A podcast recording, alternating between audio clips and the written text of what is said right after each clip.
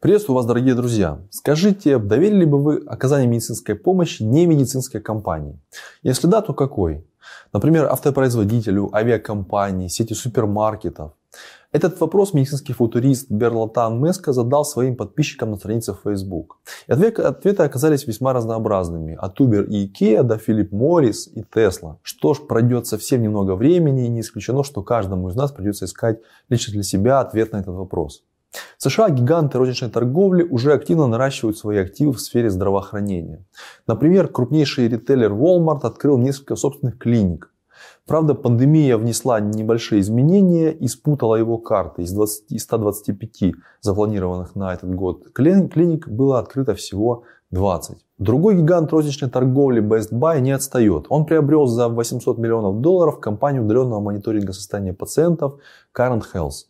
Ранее в марте этого года Best Buy Health в партнерстве с Apple запустила сервис удаленного мониторинга на Apple Watch. В мае она же выпустила смартфон, который оснащен возможностями виртуального ухода.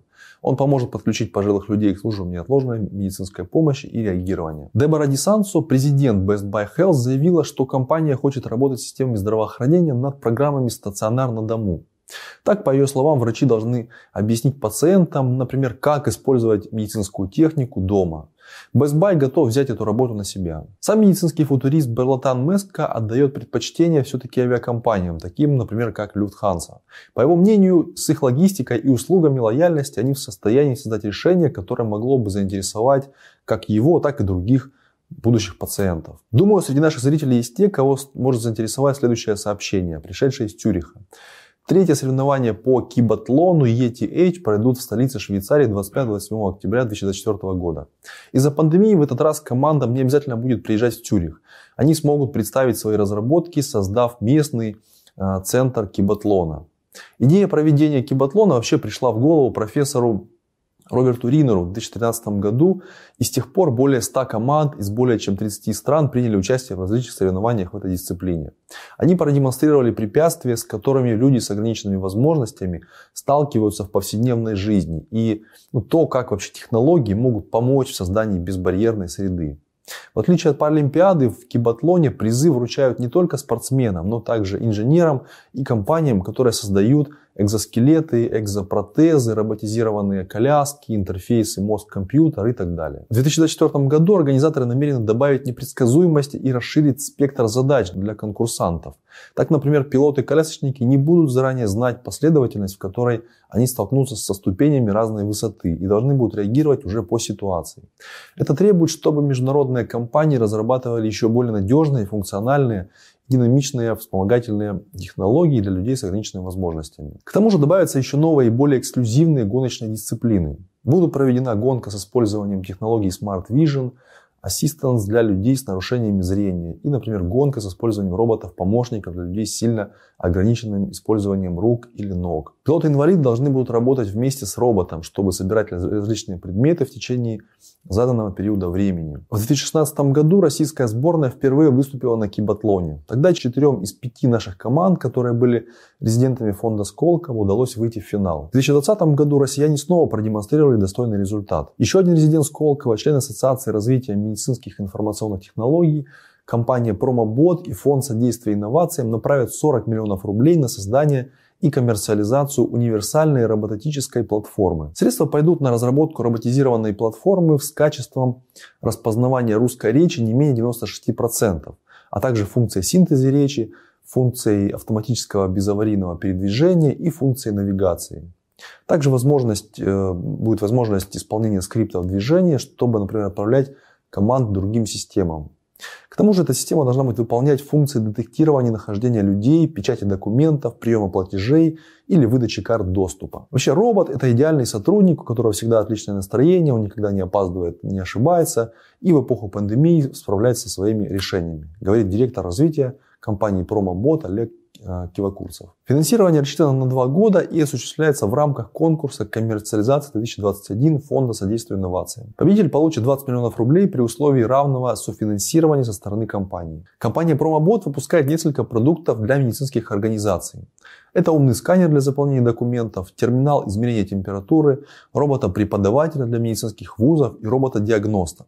Последний может появиться уже даже в этом году школах Дагестана. Сервис подбора специалистов в сфере робототехники RoboJobs выпустил первую в России карту, на которой отмечены все компании в сфере профессиональной сервисной робототехники, которые представлены на сегодняшний день на рынке. По подсчетам аналитиков, сейчас таких около 270. Карта будет служить навигатором для заказчиков, инвесторов и тех, кто ищет своего работодателя мечты. Каталог объединяет 23 сегмента, включая медицину и реабилитацию. Также хотелось напомнить, что Эвекия совместно с цифровой медициной уже где-то около года назад выпустили первую в России карту рынка цифровой медицины, где отмечены большое количество компаний, медицинских компаний, технологических компаний, которые работают в области медицины. Все это разбито на разные категории, и карта находится в совершенно открытом доступе, и можно ей пользоваться, использовать для своих целей, для целей своего бизнеса, например, для поиска партнеров или технологий для внедрения в свое, в свое лечебное учреждение. Четыре коллектива ученых получили премии правительства России в размере от 1 до 2 миллионов рублей за научные разработки в области медицины. Соответствующее распоряжение подписал премьер-министр страны Михаил Мишустин. В числе счастливчиков сотрудники Национального исследовательского Томского политехнического университета.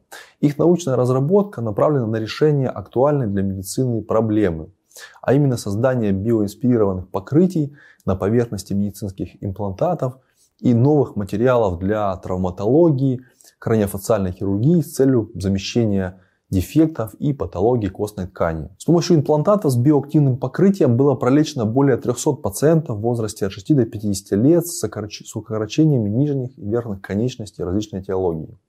Результат в два раза сократились сроки восстановления нормальной структуры выращенной кости и мышц у прооперированных пациентов с различными этиологиями нижних и верхних конечностей. Специалисты военно-медицинской академии имени Кирова отметили за разработку и внедрение в клиническую практику инновационных технологий э, лечения пациентов с заболеваниями и травмами лица. Речь идет о терапии дермальными фибропластами. Технология SPRS терапия не имеет функциональных аналогов в России.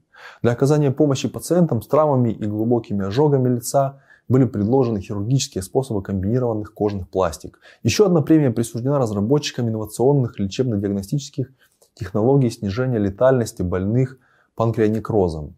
Этот метод уже используют в медучреждениях в Москве, в Санкт-Петербурге, Татарстане и Краснодарском крае. И, наконец, четвертая премия присуждена за инновационную технологию ранней диагностики и прогноза шизофрении на основе интеграции достижений клинической и биологической психиатрии.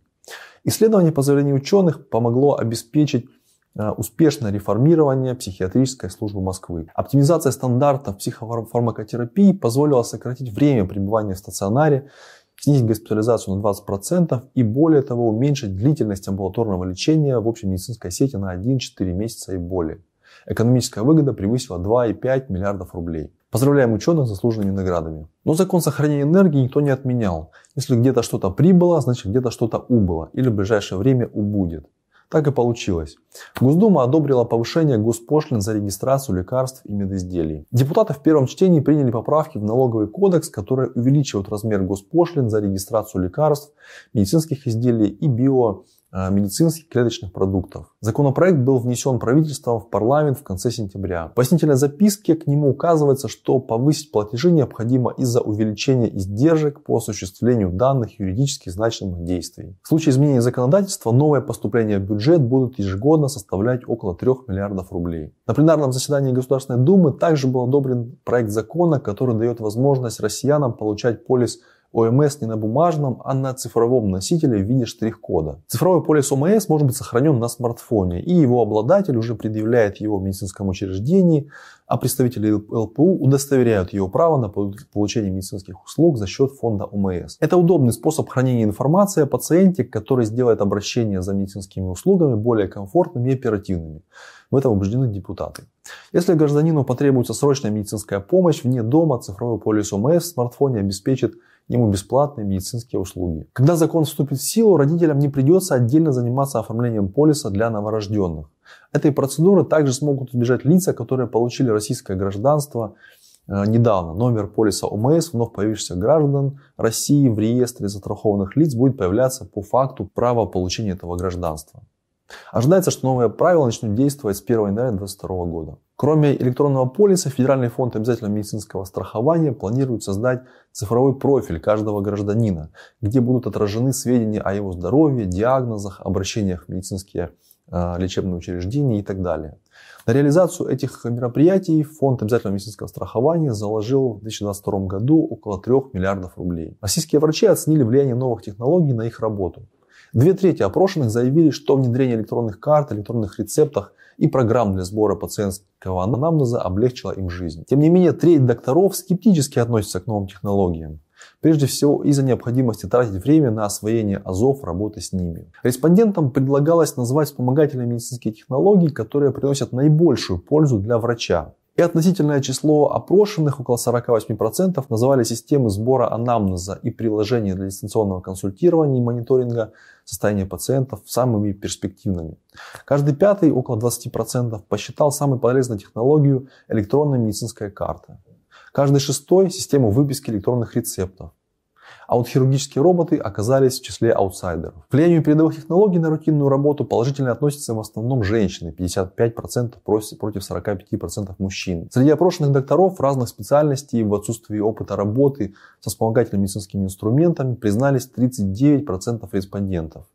Еще 34% затруднились ответить на этот вопрос, так как не очень понимают, о каких технологиях вообще идет речь. Внедрение новых технологий в повседневную работу позитивно воспринимают терапевты, около 19%, и специалисты клинической лабораторной диагностики, около 22%. Настороженность же по отношению к инновациям проявляют хирурги, 18% и анестезиологи около 33%, что вполне логично. В вопросе цифрового дистанционного сервиса «Доктор рядом» и соцсети для врачей «Доктор на работе» приняли участие 1288 респондентов из всех федеральных округов. Интересно было бы провести аналогичный опрос среди медсестер, скажем, через год.